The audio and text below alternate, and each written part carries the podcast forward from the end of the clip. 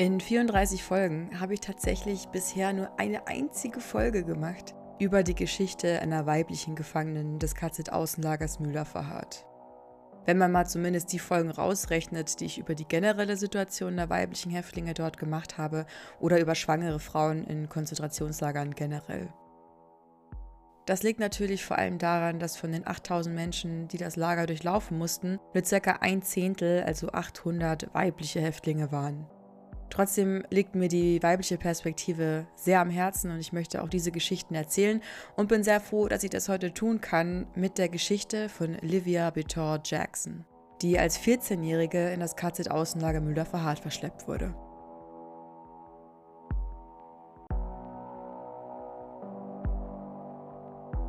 Es ist eine Geschichte, in der die Familie eine sehr große Rolle spielt, und ich zeige euch heute immer wieder Ausschnitte von einem Interview, das 1995 in New York mit ihr aufgenommen wurde. Und was super schön ist, äh, man merkt dann ganz zum Schluss des Interviews, dass die ganze Zeit auch ihre Familie mit anwesend war. Und gegen Ende werden die einzelnen Familienmitglieder dann auch vorgestellt. Livia Bitor Jackson sitzt auf einer langen Eckcouch mit zehn Menschen, darunter sechs Kinder, ihre Enkelkinder. Um, this is my family. Uh, I want to introduce them one by one. On the right is Adina, the third daughter of my son Avi, Avinoam, Dr. Avinoam Biton. Und es ist so schön, den Stolz in ihrer Stimme zu hören, wenn sie über ihre Familie spricht und wie sie auch immer wieder die Doktortitel ihrer Kinder betont und auch den von ihrem zweiten Ehemann. Next to me, to my left, is my husband Len Jackson, Dr. Leonard Jackson diese zehn Menschen, Nachfahren einer Holocaust-Überlebenden, dort sitzen zu sehen, das zeigt auch nochmal ziemlich deutlich das Ausmaß des Massenmords. Denn wenn die Nazis es auch geschafft hätten, Livia Bitor Jackson zu ermorden, dann würde keine einzige von diesen Personen dort sitzen. Ihr Sohn, äh, ihr erwachsener Sohn, trägt in dem Video die Kippa, also die traditionelle Kopfbedeckung männlicher Juden, und auch ihre beiden Enkel, Juni und Ariel, ich schätze die beiden so fünf und neun Jahre alt, ähm, tragen die Kippa. Und das ist irgendwie schön, denn Livia Bitor Jackson erzählt, dass für sie in diesem Alter der Glaube noch keine besonders große Rolle gespielt hat. Im Gegenteil, als sie ein Kind war, vor der Machtergreifung von Hitler, sagt sie, dass sie noch gar nicht wusste, dass sie auch jüdisch ist. Obwohl in ihrer Familie alle jüdischen Feiertage begangen wurden, sagt sie, für sie war es so, dass alle Juden einen Bart hatten. Bis ihr eines Tages ihre Mutter sagt, Elvira, so ist der ursprüngliche Name von Livia Bitor Jackson, du bist auch Jüdin. And she said to me, well, you're a Jew. And I said, what are you talking about? And I was very surprised. And only then did they explain to me that being a Jew doesn't mean you have a beard. Some Jews have beards, some not. It's a religion. Livia Bitor Jackson wächst in einer Stadt auf, in der 100 jüdische Familien leben, mit ihrer Mutter, ihrem Vater, ihrer Tante, die quasi auch zur Familie gehört, und mit ihrem Bruder Armin Friedmann, Spitzname Bubi, den sie sehr vergöttert. We called him Bubi. That's a German uh, nickname, like in English would say Sonny, because Bubchen is in German a little boy. And so, Bubi. Und diesen Namen solltet ihr euch auf jeden Fall merken, denn er wird noch eine größere Rolle spielen. Livia Bitor Jackson erzählt auch, dass ihre Familie schon 1935, also nur zwei Jahre nach der Machtergreifung von Hitler, versuchte, nach Amerika auszuwandern und sich deswegen bei der amerikanischen Botschaft registrieren ließ. Aber es gab nur eine bestimmte Quote an Menschen, die aus der Tschechoslowakei nach Amerika auswandern durften also quasi wie eine Art Warteliste. Und die Warteliste der Slowakei kletterten sie zwar hoch und hoch und höher und höher, aber dann kam es zum sogenannten ersten Wiener Schuldspruch. Und die Slowakei wurde von der Tschechoslowakei abgetrennt, ging an Ungarn und dazu gehörte dann auch ihre Heimatstadt. Und sie rutschten damit quasi von der slowakischen Warteliste, hatten auf der ungarischen Warteliste aber keine Chance, weil sie keine ungarischen Staatsbürgerinnen waren, sondern Jewish Aliens, sagt Livia Bitor Jackson selbst. We were Jewish aliens from this point on. Als 1944 dann Ungarn von deutschen Truppen besetzt wurde und damit auch ihr Heimatort, sind sie trapped, ready for Auschwitz, sagt sie. We were really, really trapped and ready for Auschwitz. Und in großen Schritten nähert sich dann ja auch die Deportation nach Auschwitz. Zuerst die Anweisung, mit maximal 50 Kilo in das Ghetto zu ziehen. Alle Bücher und Bilder der Juden und Jüdinnen werden verbrannt, Männer müssen ihre Bärte und Schläfenlocken abschneiden. Ein Monat sind sie im extrem überfüllten Ghetto, der Vater wird zur Zwangsarbeit verschleppt, mit allen anderen Männern über 18 und unter 55. Aber Bubi ist noch nicht 18 und kann deshalb mit der Familie im Ghetto bleiben. Dann werden sie in ein anderes Ghetto verschleppt, das nur aus einer einzigen Synagoge besteht. 4000 bis 5000 Menschen sind dort untergebracht in einer einzigen Synagoge und sie sagt, sie besaß nur eine Decke und das war quasi die Fläche, die sie einnehmen durften und konnten, worauf sie sich abwechselnd zum Schlafen hinlegten. All you had was you could spread a blanket and each family lived on that blanket. Und schon in dieser Synagoge, in dieser Art Ghetto, starben viele Menschen, gerade ältere, und das war das erste Mal, dass sich Liebe Bitter Jackson mit dem Tod konfrontiert sah. Und als es dann hieß, ein Transport kommt, waren die Menschen, ohne das Ziel zu kennen, erstmal sogar glücklich, denn schlechter konnte es ja nicht werden, so die Vorstellung. Aber ihr ahnt es auch schon, drei Tage und drei Nächte dauerte der Transport und dann kam sie in Auschwitz an. Ich habe in den Folgen ja schon oft von der Situation an der berüchtigten Rampe von Auschwitz erzählt. Und trotzdem bleibt das eine absolut abstrakte, nicht greifbare Situation in der Grausamkeit einfach und auch in der Schnelligkeit, in der diese Grausamkeit irgendwie passiert ist. Männer und Frauen werden getrennt und Liv Bitter Jackson und ihre Mutter verabschieden sich von Bubi. Als er von den Wachen weggetrieben wird, fällt er in den Schlamm und das war erstmal das Letzte, was sie von ihm sahen. Mütter, ihre Kinder, Menschen über 55 nach links in den Tod, der Rest arbeitsfähige Menschen nach rechts zur Registrierung im Lager. Und sehr lebhaft, sagt sie, ist ihre Erinnerung an Josef Mengele. Denn tatsächlich rettete der berüchtigte und grausame SS-Arzt ihr bei dieser Selektion das Leben. Eigentlich möchten Liverbitter Jackson und ihre Mutter nach links zu den Menschen, die nach links geschickt wurden, denn dort sehen sie sehr viele bekannte Gesichter. Aber Josef Mengele hält sie auf. Sie sagt, weil sie mit ihren dicken blonden Zöpfen total diesem arischen Ideal entsprach. Und er fragt, bist du Jüdin? Sie sagt, ja. Er fragt, wie alt bist du? Sie sagt, 13. Und er sagt, ab sofort bist du 16. And I said, I'm 13. And he said, now, from now on, remember, you are 16. Und da wusste sie, vielleicht muss ich ab jetzt öfter über mein Alter lügen. Ich habe mal nachgeschaut. Tatsächlich steht auf den Lagerdokumenten neben ihrem Namen als Geburtsjahr 1927. Geboren ist sie aber eigentlich vier Jahre später, 1931. So kleine Tricks führen dazu, dass sie und ihre Mutter nach rechts gehen, überleben, in das Lager. Das ist super absurd und sie sagt in dem Interview auch, es ist so krass, dass Mengele tausende Menschen in den Tod schickte, ohne mit der Wimper zu zucken, dass er aber bei ihr Halt machte, sie verschonte, weil sie arisch aussah. Because I was blonde and I had blonde braids and I had blue eyes and maybe I looked like the Aryan ideal. Ihre Tante wird nach links geschickt und ist eine Stunde später tot. In Auschwitz sind sie aber nur eine Woche. Dann, nach einer nicht besonders langen Reise, kommen sie in Plazow an, in der Nähe von Krakau. Das Konzentrationslager Plazow ist ja vor allem bekannt geworden als sehr grausames Arbeitslager durch den Film Schindlers Liste. Denn aus dem Lager rettete Oskar Schindler die sogenannten Schindlerjuden. Und super interessant, in den sieben Wochen, in denen Livia Bitor Jackson in Plazow ist, begegnet sie auch diesen Schindlerjuden. I saw the Schindler people in Plaszow, but we didn't know that they're Schindler people. We saw a group of people, men and women, going to work. They looked like people, they were not skeletal, and we never knew they were Jews. We thought that they were possibly Polish prisoners of war or political prisoners. Und als Plaszow 1944 evakuiert wurde und sie zurück nach Auschwitz geschickt wurden, waren auch Schindlerjuden auf diesem Transport. Und die hatten sogar eine Flasche Wasser und eine Zahnbürste, putzten sich also auf dem Transport die Zähne, was totaler Luxus war und für Liverpool Jackson auch unverständlich.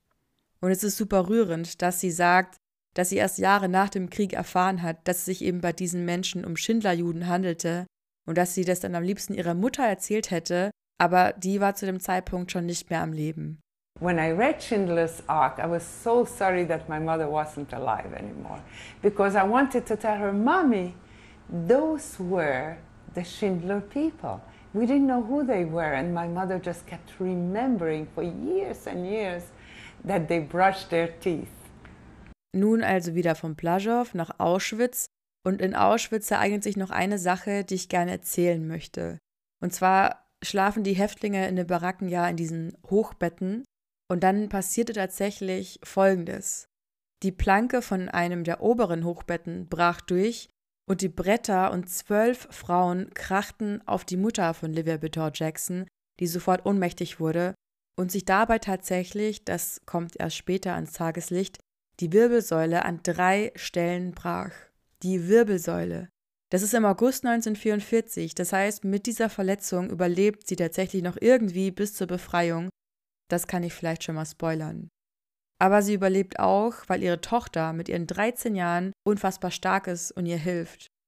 Zum Beispiel schmuggelt sie mit einer anderen Bekannten aus dem Lager die Mutter eines Nachts aus dem Krankenrevier denn wer nach vier Wochen Krankenrevier nicht wieder stark genug ist, und das war ihre Mutter nicht, der wird ermordet.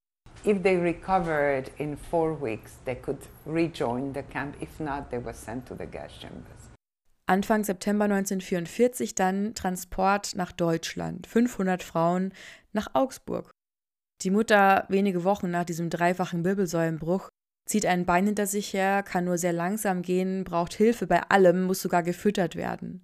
Aber irgendwie schaffen es Mutter und Tochter durch die Selektion. Es geht also nach Augsburg in ein weiteres Außenlager von Dachau, wo der Flugzeughersteller Messerschmitt insgesamt 31 Produktionsbetriebe hat, natürlich unterstützt von jeder Menge Zwangsarbeit.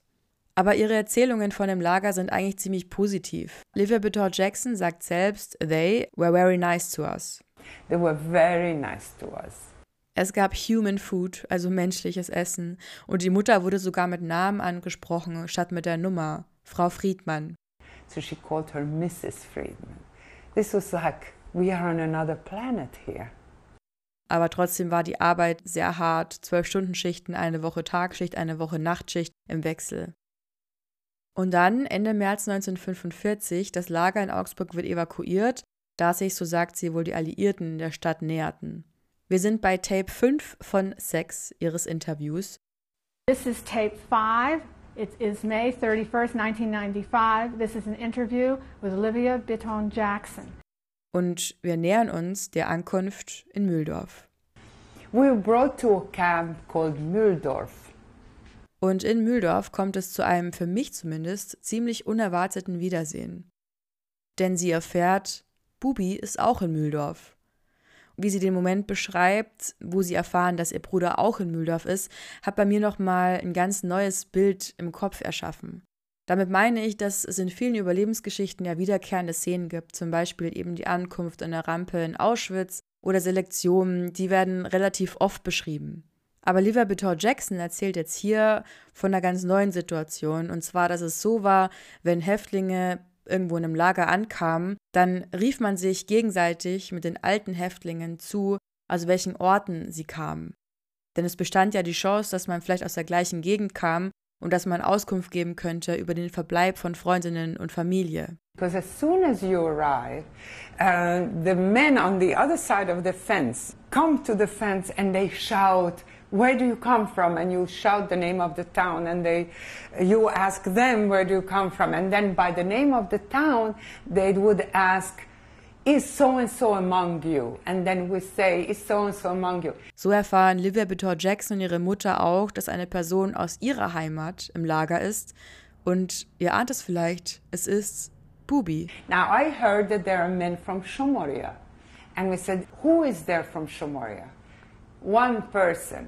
His name is Booby Friedman, so you, my brother, is there. Er kommt dann zum Zaun. Das Männer- und Frauenlager ist durch einen Zaun getrennt und sie können sich dort nur in einer kurzen Zeitspanne treffen, in der die Wachen quasi ihre Position wechseln. Und die Mutter erkennt den 17-jährigen Sohn erst gar nicht. Er zieht ein Bein hinter sich her, sie beschreibt ihn als Walking Skeleton, als wandelndes Skelett. So schwach, dass Mutter und Schwester Tag für Tag ihre Brotrationen aufbewahren und es für ihn über den Zaun werfen, drei Wochen lang, damit er überlebt. Aber ich bin ehrlich, so wie Livia Bitor Jackson seinen Zustand beschrieben hat, hätte ich nicht gedacht, dass er bis zum Tag der Evakuierung der Lager überlebt. Aber er überlebt und die drei werden gemeinsam auf den Evakuierungstransport geschickt. Das Lager soll also geräumt werden, weil die Alliierten immer näher kommen. Das Ziel des Transports ist bis heute aber nicht 100% belegt. Zuerst sind die drei in getrennten Zügen, also die Männer, Bubi in einem, die Frauen in den anderen. Bei einem Stopp bekommt Bubi dann aber von der Mutter ein Stück Stoff von ihrem Kleid um den Kopf gebunden als Art Kopftuch, um als Frau durchzugehen. Und so können sie dann die letzten Kilometer im selben Zug reisen. Obwohl ich das jetzt gerade so sage, das klingt natürlich viel zu lapidar. Die reisten nicht in irgendeinem Zug, sondern sie wurden verschleppt. Natürlich wurde auch im Kauf genommen, dass die Menschen auf diesem Transport noch sterben. Dienstag der Start, Samstag bleiben sie dann stehen und das Rote Kreuz reicht ihnen etwas Suppe in die Waggons. Und dabei wird der Transport beschossen von amerikanischen Truppen, die den Transport ja nicht als Häftlingstransport identifizieren können, sondern wahrscheinlich denken, dass dort Waffen oder so transportiert werden. Low-flying planes were shooting at us, and I saw it was an American plane. The American Air Force was attacking us. There was a second attack, and then there was a third wave of attack. Und bei diesem Angriff wird Bubi in den Kopf getroffen, während seine Schwester ihn gerade mit Suppe fütterte und sie beschreibt, wie sein Blut in die Suppe schießt, wie der Transport von allen Seiten beschossen wird und sie sich selbst ihre Suppenschüssel über den Kopf zieht, um nicht am Kopf getroffen zu werden. Bubi ist schwer verletzt, auch am Arm getroffen, im Kopf, bleibt aber am Leben. Und am 30. April 1945 öffnen sich die Türen und ein amerikanischer Officer kommt in den Waggon. Sie sind frei. Und ich hätte auch hier nicht gedacht, dass Bubi wirklich bis Kriegsende überleben würde, aber tatsächlich handelt es sich wohl nur bei einem Streifschuss am Kopf und er überlebte.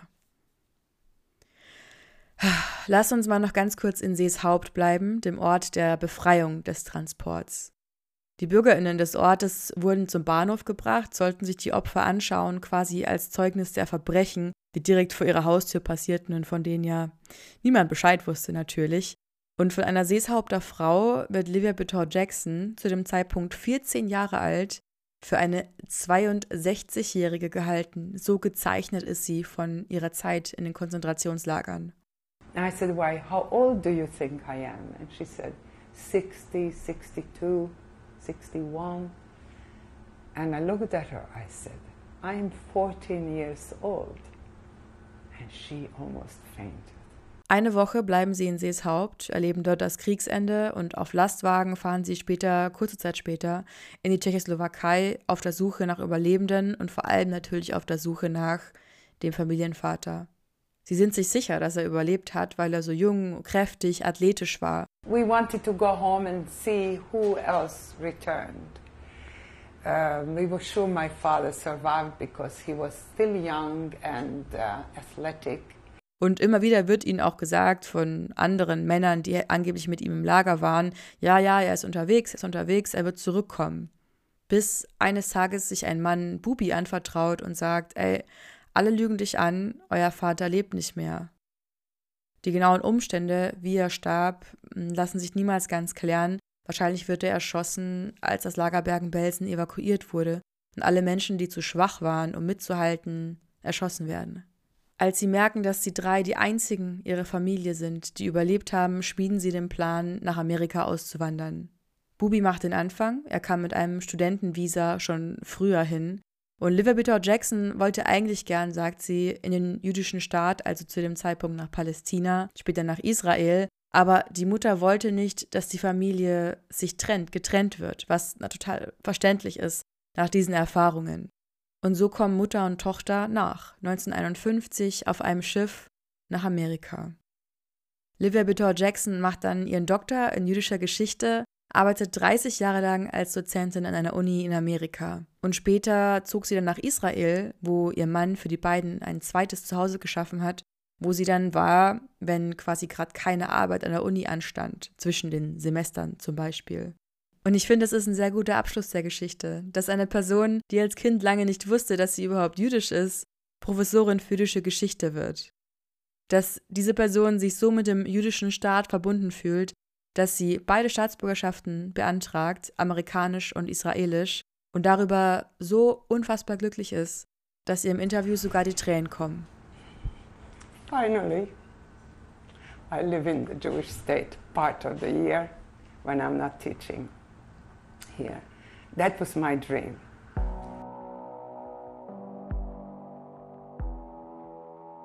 Ihre Mutter stirbt mit 93 dann in Israel. Wann Bubi starb, konnte ich leider nicht herausfinden. Und Livia Butor Jackson starb tatsächlich erst am 17. Mai 2023, also vor wenigen Wochen. Schade, dass ich ihre Geschichte erst nach ihrem Tod entdecken konnte.